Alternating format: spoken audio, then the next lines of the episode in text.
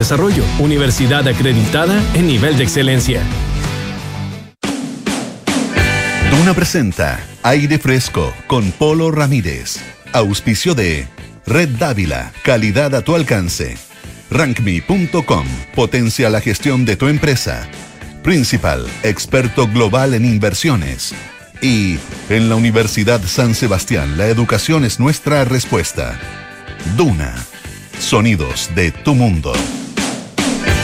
Muy buenas tardes, ¿qué tal? ¿Cómo están ustedes? Bienvenidos a una nueva edición de Aire Fresco aquí en Radio Duna, 6 de la tarde con dos minutos en este día, día martes ya, pues martes 10 de octubre, así es. Mm, estamos en la 89.7 en Santiago, 104.1 Valparaíso, 90.1 en Concepción y 99.7 en Puerto Montt. Nos pueden encontrar también en el canal 665 de BTR pueden utilizar nuestra aplicación Radio Duna o entrar a duna.cl y ahí encontrar toda nuestra programación, las noticias, los programas, la música, todo lo que ustedes quieren saber y disfrutar aquí en Radio Duna está en duna.cl. Además está en nuestros podcasts, lo mismo que en Apple Podcast, Spotify y las principales plataformas de podcast. Vamos a tener un interesante programa hoy, como todos los días martes. Eh, conversaremos con César Gable de nuestra sección Figura y Fondo. Y además tenemos nuestro martes de ciencia. Junto a Francisco Aravena estaremos con el doctor Pablo González, investigador del Instituto Milenio de Inmunología e Inmunoterapia. Eh, Pablo, eh, Pablo González, como les dije, profesor además de la Facultad de Ciencias Biológicas de la Universidad Católica de Chile. Vamos a conversar acerca, ¿se acuerdan ustedes de la vacuna CoronaVac. Sí, pues la, la primera que nos pusieron a los chilenos, hay que inmunizó en realidad a la gran mayoría de la población. Fíjense que se pusieron más de 60 millones de dosis, a, ¿ah? 18 eh, millones de personas que lograron esta, inmunidad eh, gracias a esta vacuna. Bueno, y se ha trabajado, se siguió trabajando con respecto a ella y eh, se ha podido detectar ah, una cosa que es bien interesante, que es la, mm, la, a ver, el descubrimiento de que la combinación de anticuerpos de dos proteínas del virus podría servir para diferenciar entre infectados, eh, y esto a través de la respuesta inmunitaria eh, que em, induce justamente la vacuna CoronaVac. Ah, esto incluye ah, eh, altos niveles de anticuerpos específicos ah, em, en un porcentaje eh, muy alto de las personas vacunadas. Por lo mismo, va a tener o tiene mucha relevancia esto para el seguimiento epidemiológico. Ah, em, porque permite detectar cuáles anticuerpos son generados por el fármaco, por la vacuna misma, y cuáles anticuerpos son generados por la infección. Ah, eh, interesante conversación la que tendríamos entonces con eh, el profesor González en algunos minutos más acá en aire fresco. Hoy, bueno, un día, un fin de semana terrible ah, em, a propósito de lo que está ocurriendo allá en eh, Israel, estos ataques terroristas realmente criminales, barbáricos, eh, cometidos por Hamas en contra de, civiles, de, sobre todo de ciudadanos civiles, de gente que vive, por ejemplo, en los kibbutz, ahí en, las afueras de, eh, los, alrededores de la franja de Gaza.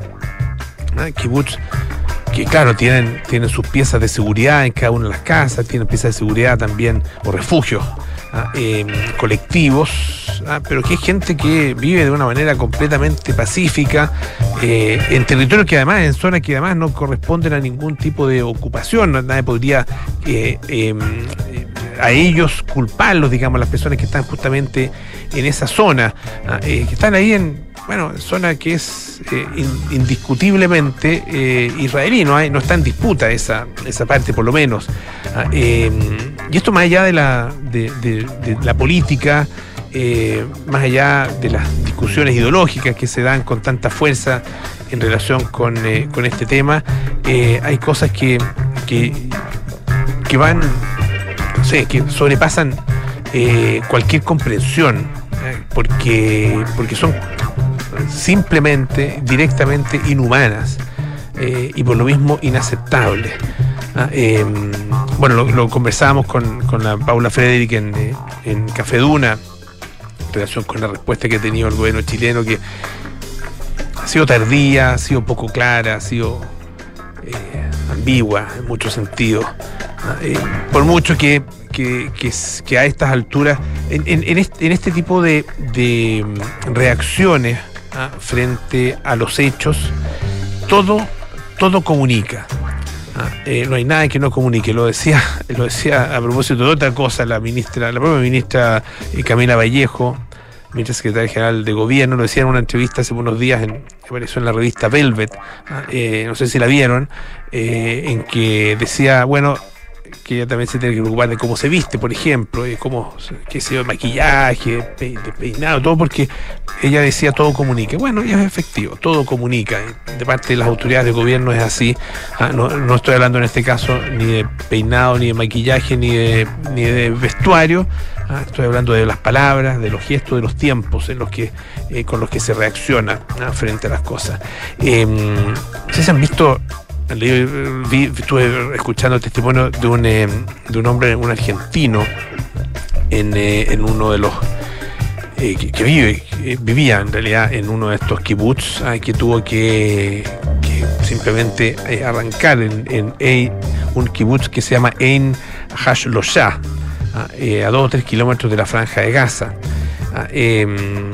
Ah, em, de hecho, ahí en ese, en ese kibutz entraron también a la casa de eh, Noah Glasberg, ah, que fue asesinada justamente ahí, ah, eh, y cuya madre es, eh, es chilena. Ah, ella hija, o sea, finalmente, claro, de madre chilena, ella también pasa a ser chilena. Y claro, había preocupación del gobierno efectivamente por, por los connacionales, los que han sido víctimas y también las personas que en este minuto quieren salir de allá y bueno, se ha enviado un vuelo, un avión, qué sé yo. Pero cuando uno escucha los testimonios, eh, todos estos intentos como de, de, explicación, de justificación, de empate, pasan a ser hasta frívolos. Ah, eh, eh, hasta, hasta insensible. Ah, eh, por lo mismo, como decía, todo comunica y hay que tener mucho cuidado ah, eh, por parte de las autoridades. Para, para claramente para el presidente Boric esto es, un, es una complicación, lo deja, lo decía antes también, lo deja offside. Ah, porque tiene una postura muy, muy definida y muy conocida además en relación con todo, el, todo el conflicto palestino-israelí. Eh, una posición muy jugada, muy partisana. Eh, él tomó una, opción hace mucho rato y la ha manifestado eh, de, todas las formas, llamando al Estado de Israel Estado de genocida, entre otras cosas. Entonces, a estas alturas, claro, es difícil, es difícil tener, tener confianza, digamos, en, eh, en, lo que parece ser reacciones incluso un poquito eh, tardías, ¿ah? poco, tarde y poco, ¿ah? como se dice. Bueno, eh, vamos a otros temas, eso sí, tenemos hartas cosas también que, que comentar con usted. Esto es una historia bien, bien curiosa, pero bueno, cuando se censura, se cae en ridiculeces, se cae en el absurdo. Ah, lo vivió Chile. Eh, en algún momento también, ¿ah? el absurdo de la censura, censurar fotografías, censurar hasta dibujos, hasta caricaturas, fueron ¿ah? en algún minuto censura. Bueno, en el caso de eh, Florida, eh, perdón, de Alabama, Florida tiene también una, cosa similar, pero este, en este caso es Alabama, en su sistema de bibliotecas públicas ha sido marcado como potencialmente explícito desde el punto de vista sexual o sexualmente explícito un libro ilustrado para niños ¿ah? que se llama Léeme un cuento, Stella, de la autora Mary Louise Gay. ¿Y por qué ha sido censurado? Porque los que una ciudadana de apellido gay. Tal cual, no es broma. ¿ah? Eh, lo cuenta acá el Independent. Eh, Mary Louise Gay escribió este libro, como les decía, Léeme un cuento Stella, eh, y em, fue incluido en la lista de libros potencialmente sexualmente explícitos en el sistema de bibliotecas públicas del condado de Huntsville, Madison, en, eh, en Alabama, por el apellido de la escritora. Y se trata de Hermanos que leen juntos. Fue publicado el año 2013.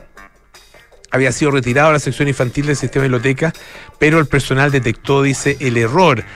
Eh, Cindy Hewitt, que es la directora ejecutiva del sistema de biblioteca, eh, dijo eh, que, bueno, el libro fue colocado por error en la lista de 233 títulos debido a la existencia de una palabra clave, gay. Ah, eh, obviamente no vamos a tocar ese libro por ningún motivo, dijo Hewitt. Ah, también dijo que pidió a los 10 directores de las bibliotecas que utilizaran palabras clave como sexualidad, género, sexo y citas ah, al buscar posibles libros para marcar, pero señaló que hubo un error de comunicación sobre el proceso. el publicista de la escritora, de Mary Louise Gay, eh, eh, o la publicista en realidad, Kristen Brazard, eh, dijo que el libro de su clienta nunca había sido censurado por error, ah, aunque es obviamente irrisorio que nuestro libro ilustrado aparezca en su lista de libros censurados simplemente porque el autor se pedía que lo ridículo de este hecho no debiera restarle seriedad a la situación. Sí, es serio, es tan grave, pero es serio y, obviamente para la autora es, eh, un tema. La censura, como les decía, o más, que en este caso no es censura propiamente tal, sino que más bien marcar, ah, señalar, apuntar con el dedo y marcar eh, libros que podrían resultar inapropiados, ah, llevando el, este, tipo de, mm, de medidas hasta el absurdo, como suele ser. Oye, uno de cada siete adultos uno de cada siete adultos, uno de cada ocho niños pueden ser, fíjense, adictos a los alimentos ultraprocesados. Ah, eh, y hay, expertos que están solicitando que estos productos sean etiquetados como adictivos. Em, claro, estudios recientes relacionan los alimentos ultraprocesados, los helados, las bebidas gaseosas, eh, todos los platos precocinados, ojo también con eso, con problemas de salud, con un mayor eh, riesgo de cáncer, ah, aumento de peso, distinto tipo de cardiopatía. El consumo mundial de estos productos se está disparando eh, y, bueno, ya constituye más de la mitad, por ejemplo, de la, dieta de la dieta promedio en países como Estados Unidos o como Gran Bretaña. Sería interesante saber qué porcentaje de la dieta promedio chilena, por ejemplo, corresponde efectivamente a alimentos ultraprocesados. Yo creo que nos llevaríamos más de alguna sorpresa si se hace ese análisis, capaz que exista ya. Bueno, los investigadores afirman ahora que eh, la forma de la forma en que algunas personas consumen estos alimentos podría cumplir los criterios para el diagnóstico de un trastorno por consumo de sustancias, así tal cual.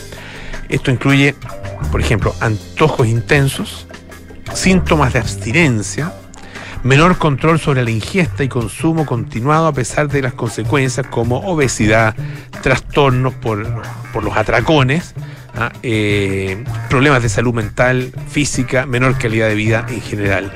Hay un análisis eh, que se hace, es un de estos meta-análisis, donde se analizan otros estudios, digamos, un estudio sobre los estudios de 36 países distintos que se acaba de publicar en eh, una revista especializada y que revela que la adicción a los alimentos ultraprocesados se daba en el 14% de los adultos y el 12% de los niños. Son alimentos ricos en carbohidratos y grasas. Eh, y algunos expertos dicen que si ellos se clasificaran oficialmente como adictivos, o sea, como nosotros tenemos nuestros sellos, ¿no es cierto? Alto en grasas saturadas, alto en calorías, alto en sodio, eh, alto en, ahí se me va uno, en azúcares. ¿ah? Esos son los cuatro. Eh, si se agregara, por ejemplo, potencialmente adictivo, imagínense, estaremos hablando de, otra cosa, pero de ellos dicen estos expertos que se podría contribuir a mejorar la salud mediante cambios en las políticas sociales, clínicas eh, y, mm, en general, sociales, clínicas y, de salud en general. La validez y la relevancia clínica de la adicción a la comida cuentan con un apoyo convergente y consistente, dice la autora de este artículo, que es profesora de psicología de la Universidad de Michigan. Oye, una última cosita corta. Eh, fíjense que eh, la Estación Espacial Internacional está teniendo problemas, sobre todo en el lado ruso.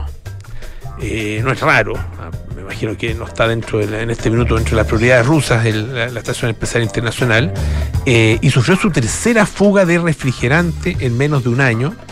y esto está planteando dudas en relación con la fiabilidad que puede tener el programa espacial de este país. Aunque la autoridad, la autoridad rusa dicen que los miembros de, la tripulación no corren peligro. cuenta esta nota que eh, parte, digamos, lo, denominan copos de, refrigerante congelado, salpicaron el espacio ah, y fueron vistos justamente en una transmisión en directo del, laboratorio orbital proporcionada por la NASA el día lunes. Ah, y se confirmaron en las conversaciones por radio entre el control de la misión estadounidense y los astronautas. Y estamos viendo copos en el exterior, necesitamos que una tripulación vaya a la cúpula. Creemos que las ventanas 5 o 6 conforme y confirme cualquier em, copo visual, dice. Y efectivamente se ratificó que había una, fuga procedente de un radiador.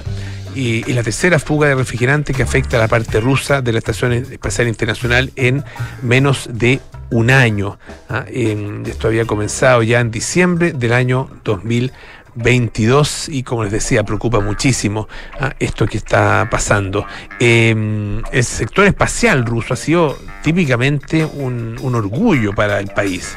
Ah, se complace mucho en relación con los logros de eh, su, de su eh, historia espacial. Pero, claro, el desfinanciamiento, muchos fracasos, algunos escándalos, incluso escándalos de corrupción, eh, han hecho que esto vaya cambiando en el tiempo. Eh, y bueno, podría afectar también esta, que es la, una de las pocas áreas de cooperación que quedan entre Moscú y Washington desde el inicio de la guerra en Ucrania. Vamos a escuchar un poco de música. Esto es Kane. This is the last time. This is the last time. But I will say these words. I remember the first time. The first sweet but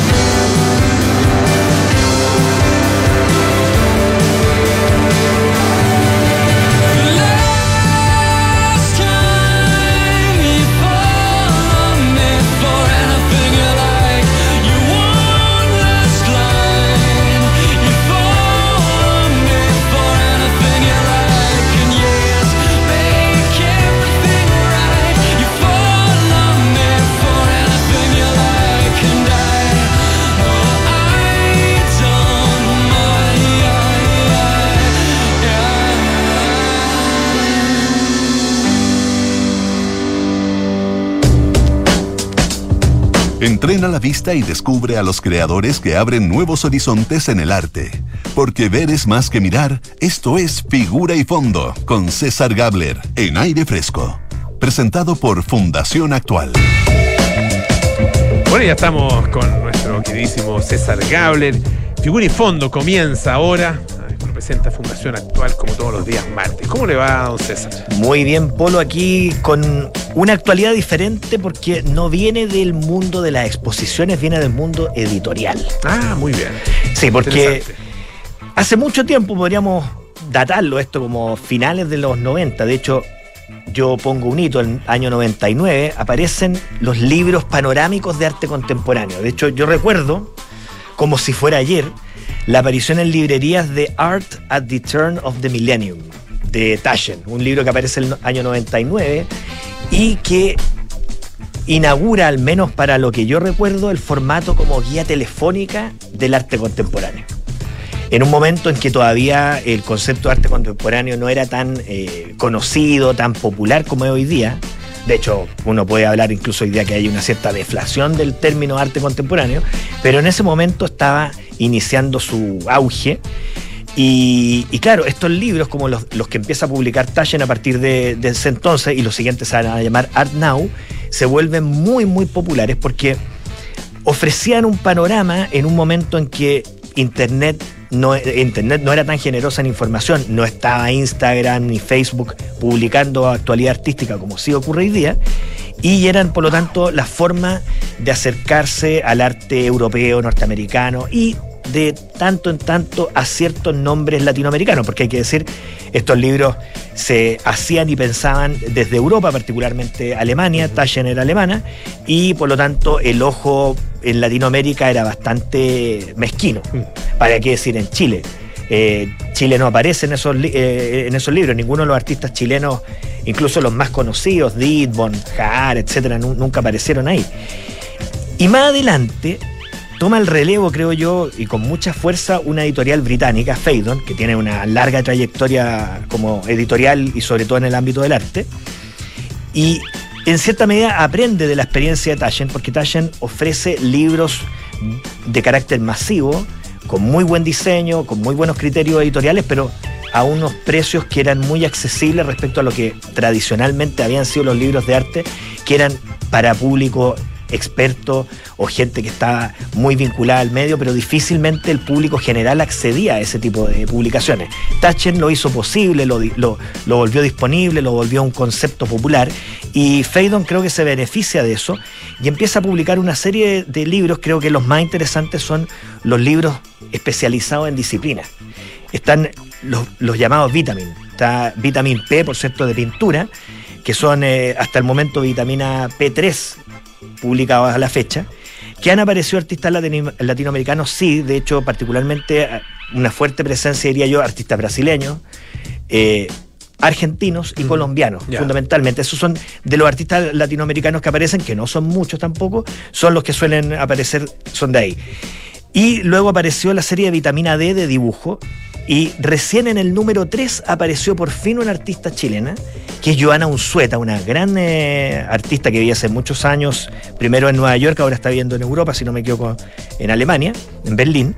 Y Joana tiene un trabajo en dibujo geométrico muy, muy interesante, eh, que es como una etapa ya más eh, madura, podríamos decir, del trabajo que ella venía realizando, en que el dibujo no aparecía como una herramienta protagónica. Y luego están los vitamina T del textil, vitamina C de la cerámica, vitamina pH, la fotografía. Y hace muy poco sacaron un libro que se llama eh, artista, lo, digo en español, Artistas Latinoamericanos desde 1785 hasta ahora, editado por eh, Rafael Fonseca, un curador brasileño. Eso explica, por cierto, que el libro tenga la presencia de 50 artistas brasileños más o menos, o sea, tiene una fuerte presencia de Brasil ahí, que hay que decir es eh, acorde a la presencia que los brasileños tienen en el concierto internacional, con lo cual no estoy diciendo que los artistas brasileños sean necesariamente los mejores del mundo, pero, pero claramente influye el, en, la, potencia, la potencia económica que ellos son, el hecho de que partieron en los años 50, ¿no? 51 con la Bienal de Sao Paulo, lo que los convirtió en unos actores relevantes en el concierto internacional bueno, ya en los años 20 ya tenían artistas que estaban involucrados en las vanguardias. Pero más allá de eso, lo que quiero destacar es que por primera vez en una publicación de Feidon aparecen tantos artistas chilenos. De hecho, con T6 está Alfredo Jar, Cecilia Vicuña, un artista joven, ¿eh? yo creo que un tremendo logro para él, Benjaminosa, está Violeta Parra, Sandra Vázquez de la Horra e Iván Navarro. Entonces es 3 y 3, ¿cierto? Tres mujeres, tres hombres. Y es curioso ahí, eh, primera observación, las mujeres aparecen como artistas telúricas, artistas que hacen un imaginario mágico, un imaginario eh, vinculado a la tierra, a, las ideas quizás o, imágenes, si tú quieres, del surrealismo. Recordemos que Sandra Vázquez de la Horra y Violeta Parra estuvieron en la eh, Bienal de Venecia, al igual que Cecilia Vicuña. Las tres tuvieron una destacada participación ahí, un espacio importante. Sandra Vázquez de la Horra, eh, ella también vivió fuera, ¿no? Sandra Vázquez de la Horra es de Viña del Mar. ¿Ya? Se fue en los 90 a Alemania, a Berlín, eh, y se formó, si no me equivoco, en, en Düsseldorf. Ya. ¿Ya? Sí, puedo estar equivocado. Y ahí tuvo algunos profesores bien importantes. Ella siempre menciona a un artista griego fundamental en el arte pobre, que es Yanis Kunelis. Ya. Eh, y ella es una artista que ha ido ganando mucho espacio en Alemania primero y en la escena europea e internacional después. Justamente con un, un imaginario que podríamos describir mágico, eh, vinculado a, las religiones primitivas o si quieres a las religiones vernaculares o sincréticas, todas estas combinaciones que se dan en el Caribe, en Brasil también. Poco difundida en Chile, ¿no? Santa Vázquez de la Ha tenido algunas, ha tenido algunos exposiciones colectivas. Todavía no, no, he sabido de una exposición individual de ella, pero ha estado en algunas colectivas. Yo creo que pronto va a haber alguna exposición individual eh, relevante porque es una artista muy, muy destacada y en un medio que no es usual que los artistas eh, cobren tanto protagonismo que el dibujo. Ella es casi exclusivamente dibujante. De hecho, las piezas que hace en volumen son dibujos plegados y a través de esa técnica justamente logra eso. Entonces, interesante, las tres mujeres tienen que ver con eso. Cecilia Vicuña, ya de sobra conocida, recién, reciente ganadora del Premio Nacional de Arte, para qué decir Violeta Parra, y en cambio los hombres aparecen vinculados a una cosa más minimalista, arte, en el caso de Harry Iván Navarro, eh, vinculado a temas políticos, temas sociales, y en el caso de Benjamino, Benjaminosa, su lenguaje es geométrico, con un, podríamos decir, una vinculación a ciertos asuntos que podríamos calificar de fenomenológico, es decir, que tienen que ver con cómo percibimos cómo el artista logra muy hábilmente a través de la luz, de, la imagen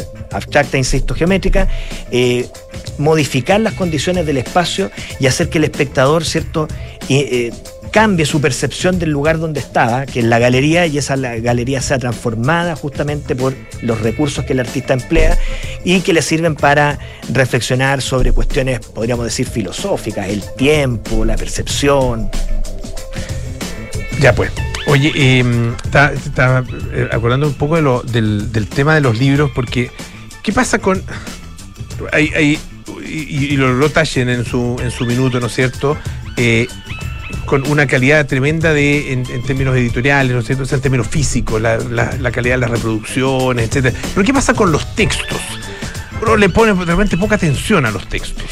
Bueno, estos libros eh, tienen esa característica, son textos muy económicos. Son, o sea, normalmente, o sea, eh, preferentemente visuales. Son libros visuales, pero normalmente, de hecho, hay equipos y los textos vienen firmados. Hay equipos que escriben los textos, hay equipos curatoriales que seleccionan los artistas. O sea, en una publicación como esta hay al menos 20, llamémoslo así, veedores o curadores que desde distintas partes del mundo recomiendan nombres de artistas. Y claro, cuando uno ve las listas, uno dice, ah, por eso hay artistas de este lugar o de este otro, porque las nacionalidades dicen mucho y, las redes de contacto. Claro.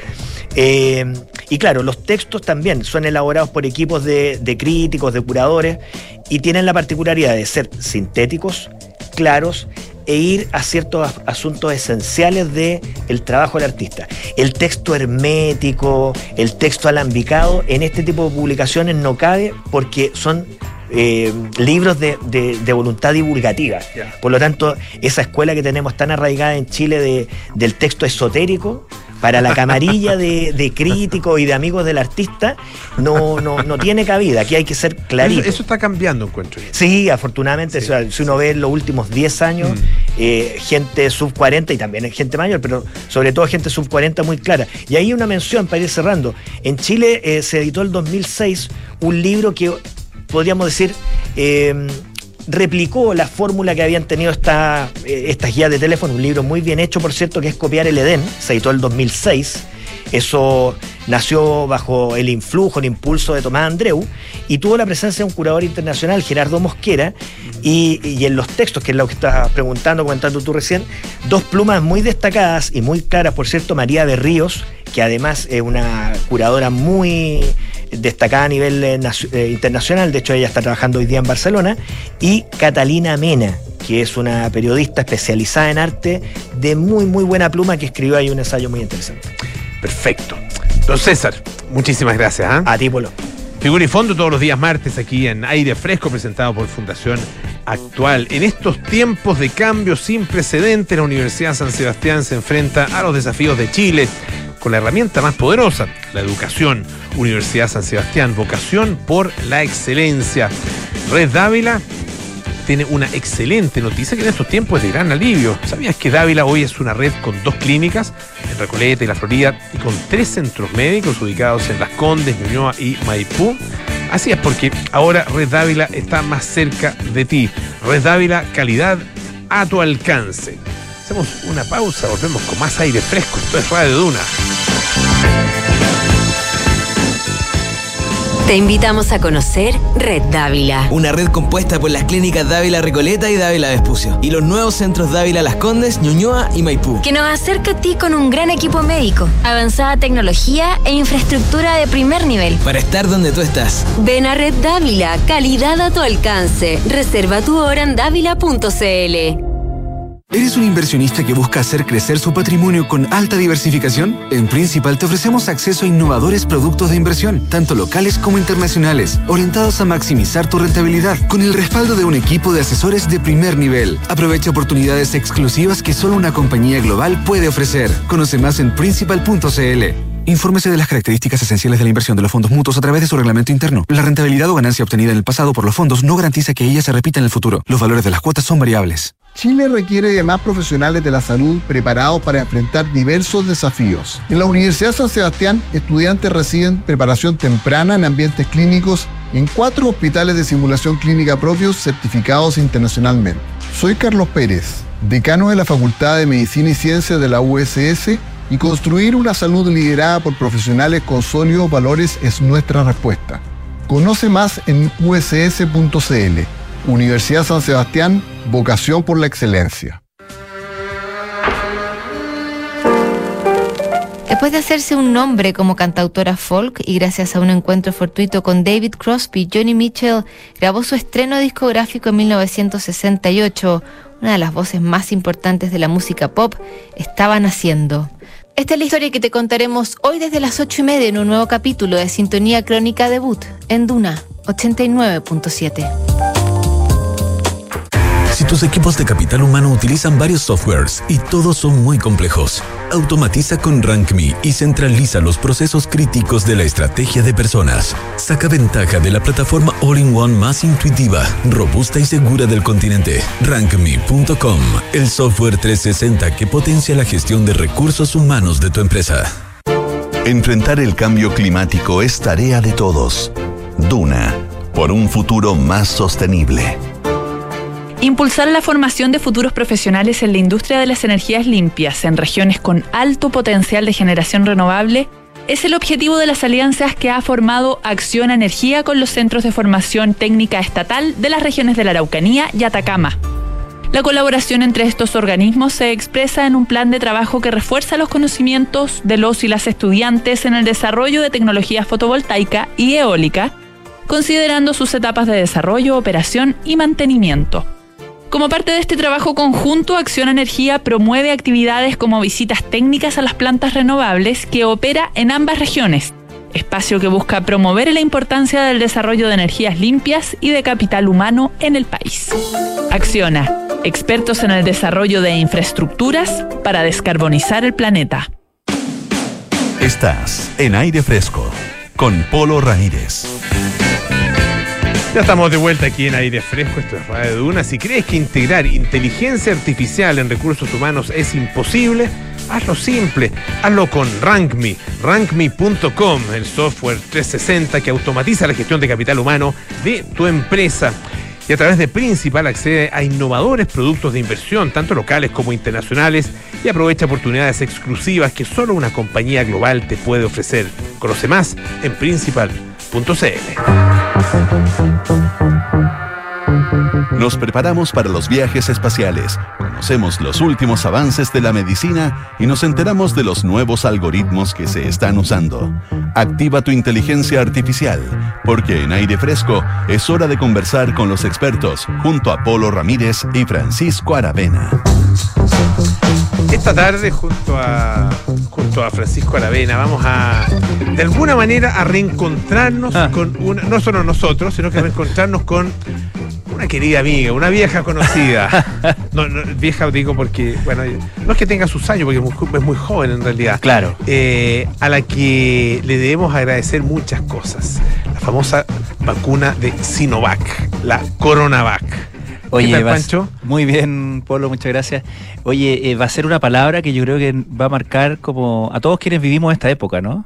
Unos, no sé, Sí, pues. 20, 30 años más, vamos a decir Coronavac, y el que entienda, eh, Claro, es como va a un guiño. marca, marca de, una marca generacional va a ser. Exactamente. Bueno, la Coronavac, que fue esta vacuna eh, que ocupó la mayoría de la población, está eh, fabricada por la biofarmacéutica china Sinovac Biotech, un- en este esquema de vacunación que ya sabemos, ya se fue elogiado, aplaudido por todo el mundo, motivo de orgullo, que eh, nos eh, inmunizó a cerca de 18 millones de habitantes en general. El esquema de vacunación, como decía, la Coronavac fue la más ocupada.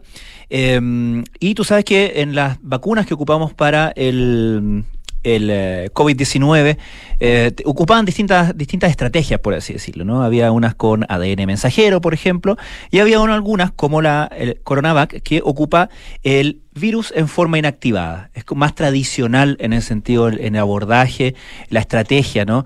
Para, para crear los anticuerpos que eh, necesitábamos para, para inmunizarnos contra el SARS-CoV-2. Bueno, el problema de eso es que eh, al usar el virus completo, después es difícil determinar si la respuesta que uno tiene es al virus porque se contagió o al Mm. virus por La la, vacuna. vacuna. Claro. Uno dice, bueno, con tal de que me proteja, yo vivo feliz, digamos, Claro, ¿cierto? claro. Para efectos del, del- del paciente. lo Exacto. mismo. Pero para efectos del seguimiento epidemiológico es muy importante poder hacer esta distinción. Y a eso se abocó un equipo del Instituto Milenio de Inmunoterapia, eh, dirigido por el investigador Pablo González, quien además es eh, profesor de la Facultad de Ciencias Biológicas de la Pontificia Universidad Católica de Chile, y sus resultados eh, han sido muy reveladores. Y para hablar de eso, estamos al contacto con el doctor Pablo González. ¿Cómo está, doctor? Muy buenas tardes. Hola, hola, Francisco. Muy bien, gracias. Encantado de estar aquí. No, no sé si dije bien la introducción, pero... eh, Muy bien. Por, eh, ok, pero Perfecto. ¿qué, qué es lo, lo- lo relevante? Yo dije el seguimiento epidemiológico, perdón, pero ¿qué es lo más relevante de poder hacer este seguimiento, de, de tener, de poder hacer esta distinción de, de dónde o a qué, a qué Difícil, responde, eh. valga la redundancia, nuestra respuesta inmune? Sí.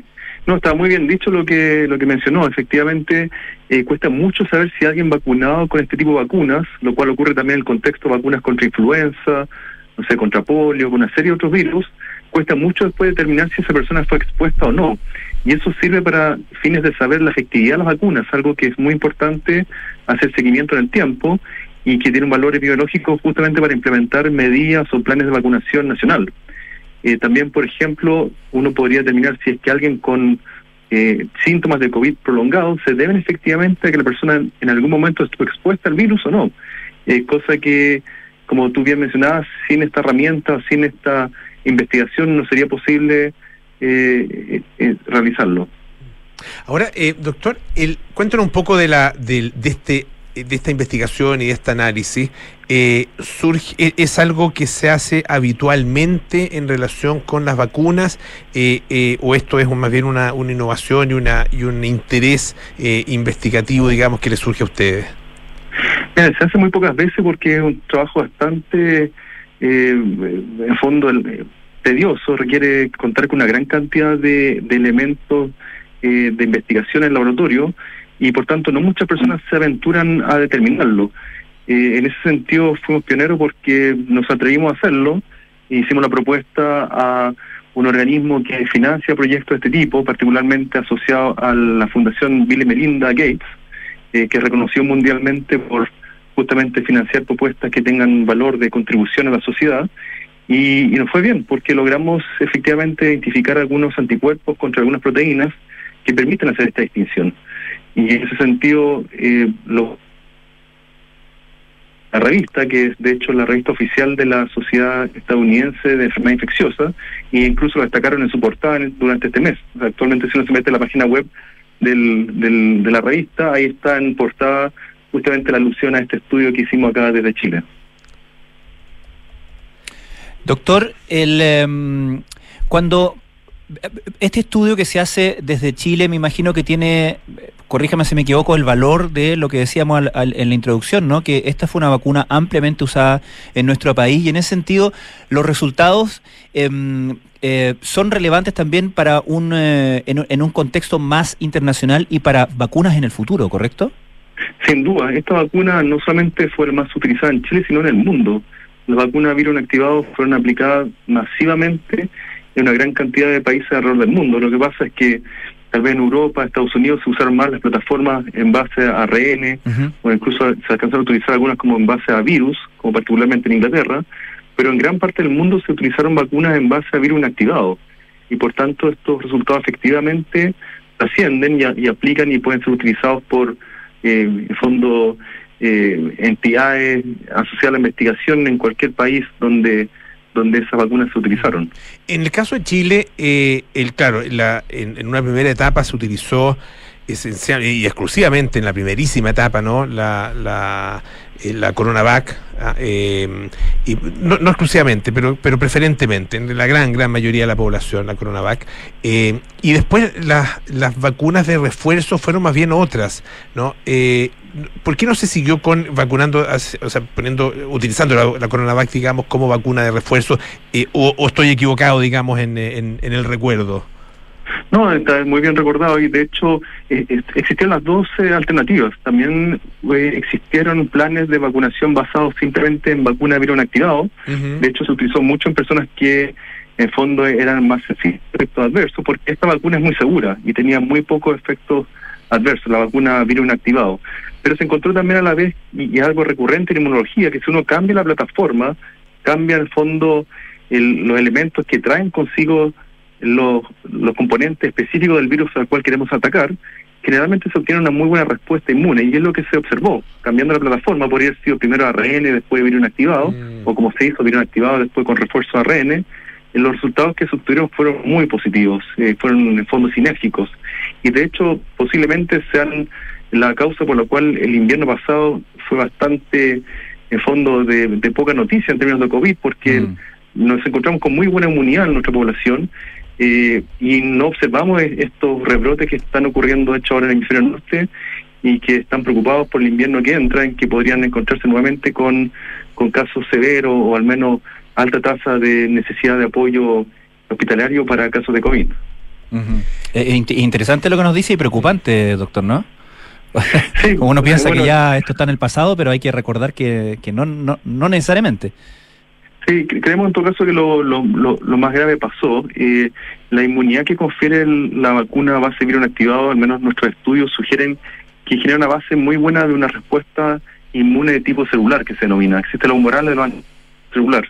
y esa respuesta pareciera estar más bien relacionada con la protección contra enfermedad severa, eh, no tal vez contra los síntomas más más eh, fondos comunes de un resfriado o de una infección respiratoria, pero sí protege contra los síntomas más graves, contra la hospitalización. Y esa base parecía que está bien implementada, bien establecida en nuestra población y nos estaría dando esta protección en fondo que, que es lo más importante, en fondo evitar que la persona se hospitalice o pueda eventualmente mm. caer en una condición que, que, que lo ponga en peligro de muerte.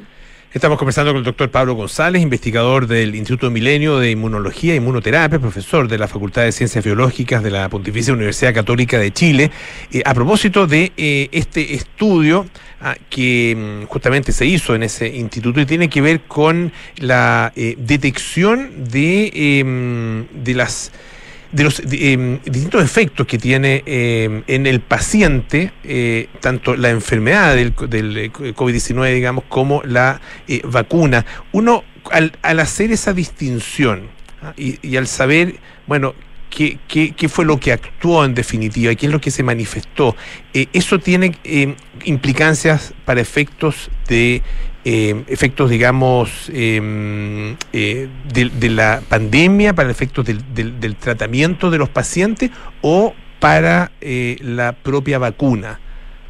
Para, para ambos, la verdad. Mm. lo importante es sin duda tener un mayor conocimiento de la respuesta inmune que induce los tres escenarios que estudiamos. Uno es la infección previo a la vacunación, en fondo cómo se manifiesta el sistema inmune ante una infección sin protección previa.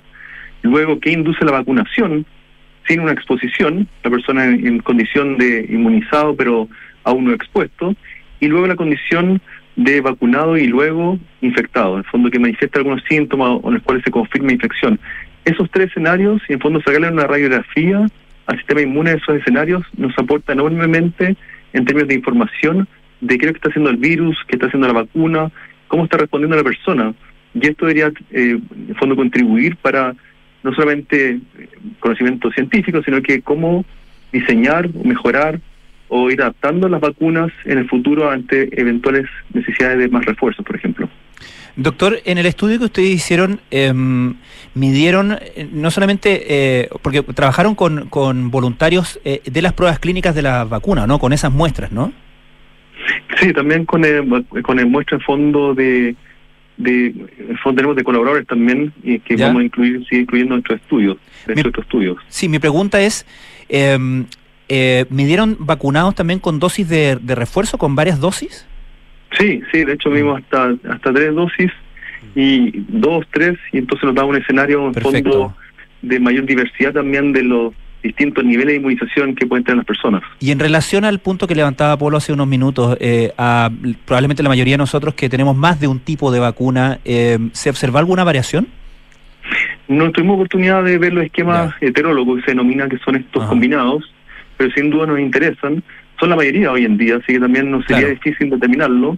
Eh, pero esto sienta una buena base de partida de, de dónde ir a mirar. Eh, hay muchos componentes virales que uno puede estudiar, hay elementos que son propios de la partícula, que están en la partícula, y otros que se expresan solo cuando se infecta el individuo. Están codificados dentro del virus, pero no están en el virus. Se muestran cuando el virus replica en las células. Entonces eso suma una gran cantidad de elementos. Mirar, aquí con los estudios que hicimos podemos ahora enfocarnos específicamente en dónde mirar para tener una visión más acotada, más rápida y más, más dirigida, más, más enfocada. ¿De qué manera, doctor, ya en tal vez fuera del, tema de, esta investigación en específico, pero a partir de la experiencia con eh, el COVID-19, eh, ¿qué, ¿qué, cambió Ah, eh, ¿y, en qué, ¿Y en qué mundo nos encontramos ahora ah, frente a una eventual nueva pandemia de, otro tipo, digamos? Ahí frente a la capacidad eh, ya demostrada, ¿no es cierto?, de, de, una reacción de parte del mundo de la ciencia ah, para poder dar con, eh, con, en este caso, con varias alternativas de vacuna. Muy buena pregunta. Mira, si, si el próximo virus, en fondo que nos afecta de forma pandémica, es un virus influenza, u otro coronavirus, estamos bien. Tenemos en fondo la experiencia, el conocimiento de que podemos inducir, producir vacunas contra estos virus de forma rápida, son efectivos, varias plataformas funcionan, pero si nos afecta a otro virus de una familia que no hemos estudiado a cabalidad, ahí estaríamos bastante más complicados. Y de hecho es un llamado que se hizo diría hace dos semanas, tres semanas, eh, el fondo en, en los medios de comunicación, donde se vio el surgimiento, una reaparición de un virus denominado Nipah en India, un virus que había estado también eh, presente en otros países de Asia y que tiene un enor- enorme potencial de transformarse en virus pandémico, pero aún no lo ha hecho. Todavía no, no es bueno transmitirse persona a persona. Para ese virus, esa familia de virus en particular, no hay estudios sólidos, robustos o contundentes sobre vacunas y si esas vacunas funcionarían en un contexto de una pandemia. Ese es un llamado justamente para hacer investigación en esos virus, en fondo para demostrar que aún quedan muchos otros tipos de virus para los cuales debemos prepararnos de forma anticipada y no esperar a que ocurra la pandemia para empezar recién a generar vacunas para protegernos contra ellos. En ese sentido, eh, eh, toda esta experiencia y todo el conocimiento y la capacidad eh, técnica acumulada eh, sir- serviría eventualmente pa- para, solo para pandemias eh, de alguna manera emparentadas con la del COVID-19 o, o podría perfectamente también aplicarse a eh, algún tipo de virus completamente distinto. Es una buena pregunta. Hay, hay varias en fondo derivadas, eh, o hay muchas enseñanzas también que adquirimos de esta pandemia. Están las técnicas específicas del virus, y esas sin duda son virus específicas, pero hay una serie de otras enseñanzas que aprendimos que tienen que ver con la colaboración entre la industria, el sector público, la academia, que son de gran valor, que en fondo sirvieron y demostraron ser efectivos en sacar adelante rápidamente una vacuna segura de uso poblacional. Eh, también, eh, no sé, las, las- medidas sanitarias que aprendimos de contención, eh, o, lo que se aprendió también en el ámbito médico, de cómo aproximarse al tratamiento de personas infectadas con virus altamente infecciosos, esas sin duda son transversales y sirven para todo tipo de virus. Eh, y luego van a haber otras que son más específicas de coronavirus, de influenza, que esas sin duda ayudarían que se resolvieran más fácilmente y más rápidamente una nueva pandemia de ese tipo, eh, versus un virus nuevo para el cual tenemos menos conocimiento. Ahora, eh, claro, el, el, uno, es- este, el, el enfrentar, digamos, una pandemia tiene múltiples eh, elementos, ¿no? Eh, algunos que son de, que tienen que ver directamente con el trabajo que hace, por ejemplo, el doctor González, ¿no es cierto?, en trabajo de investigación, otros que, que, que más bien de desarrollo, pero también hay mucha cosa de política pública, ah, eh, donde Totalmente. también, donde tam- también efectivamente hay, hay mucho aprendizaje que ojalá ojalá no, no, se- no se pierdan, no Sí. se olviden, ah, porque eh, de alguna manera eh, en el mundo había otras pandemias, de hecho hubo una hace poco más de un siglo, ¿no es cierto? Eh, y que, que fue feroz.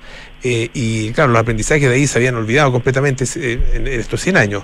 Ah, se- se- se- Exactamente, hay que aprovechar esta inercia y aplicarla, en el fondo implementarla y, y dejarla eh, implementada de base, que no sea esporádico, que no sea eh, eh, reactivo, sino que sea activo. Sin duda eso es muy importante.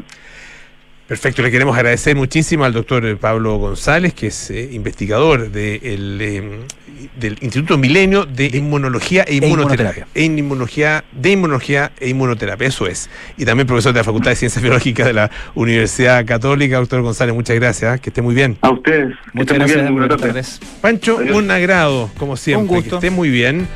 Nos vamos, viene cartas notables con Bárbara Espejo, luego nada personal con Matías del Río, Josefina Ríos, terapia chilense con María José Che, Arturo Fonten y Noam Titelman y sintonía crónica debut con Bárbara Espejo y Francisco Aravena. Nosotros nos juntamos mañana a las 6 de la tarde para más aire fresco. Que esté muy bien. Chao, chao.